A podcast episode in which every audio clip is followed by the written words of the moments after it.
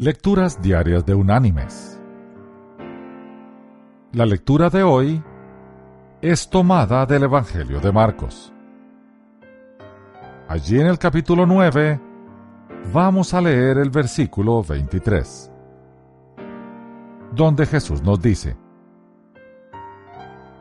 Todas las cosas son posibles para el que cree. Y la reflexión de este día se llama Todo es posible. Roberta, de apenas 16 años de edad, fue abandonada por su esposo, obligándola a criar sola a sus dos hijos. Vivía en México, en extrema pobreza.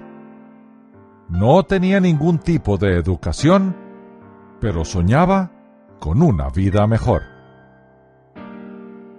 Con muy poco dinero para alimentar ese sueño, se dirigió a Los Ángeles, California, en donde usó sus últimos siete dólares para tomar un taxi que la llevaría a la casa de un pariente lejano.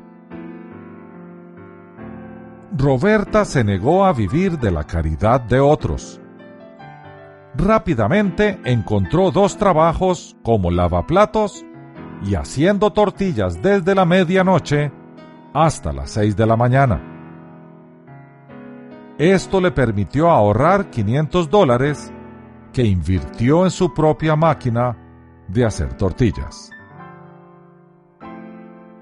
Con el correr del tiempo y con mucho esfuerzo, Roberta se convirtió en la directora del mayor negocio de venta mayorista de alimentos mexicanos en el mundo.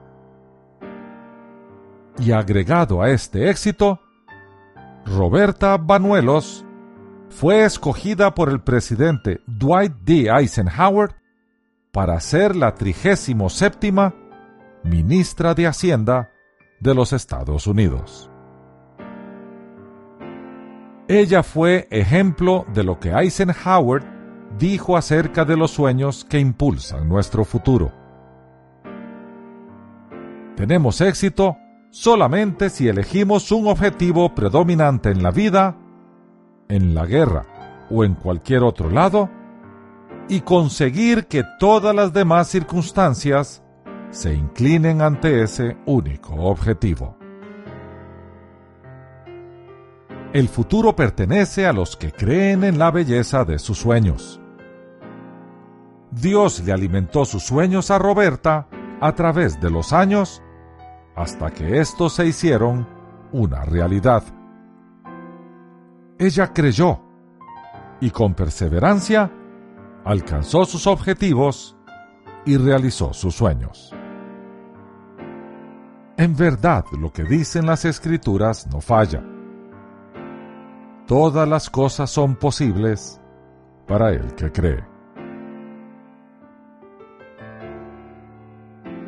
Mis queridos hermanos y amigos, creamos en nuestro Dios, creámosle a nuestro Dios, y Él hará conforme a su voluntad.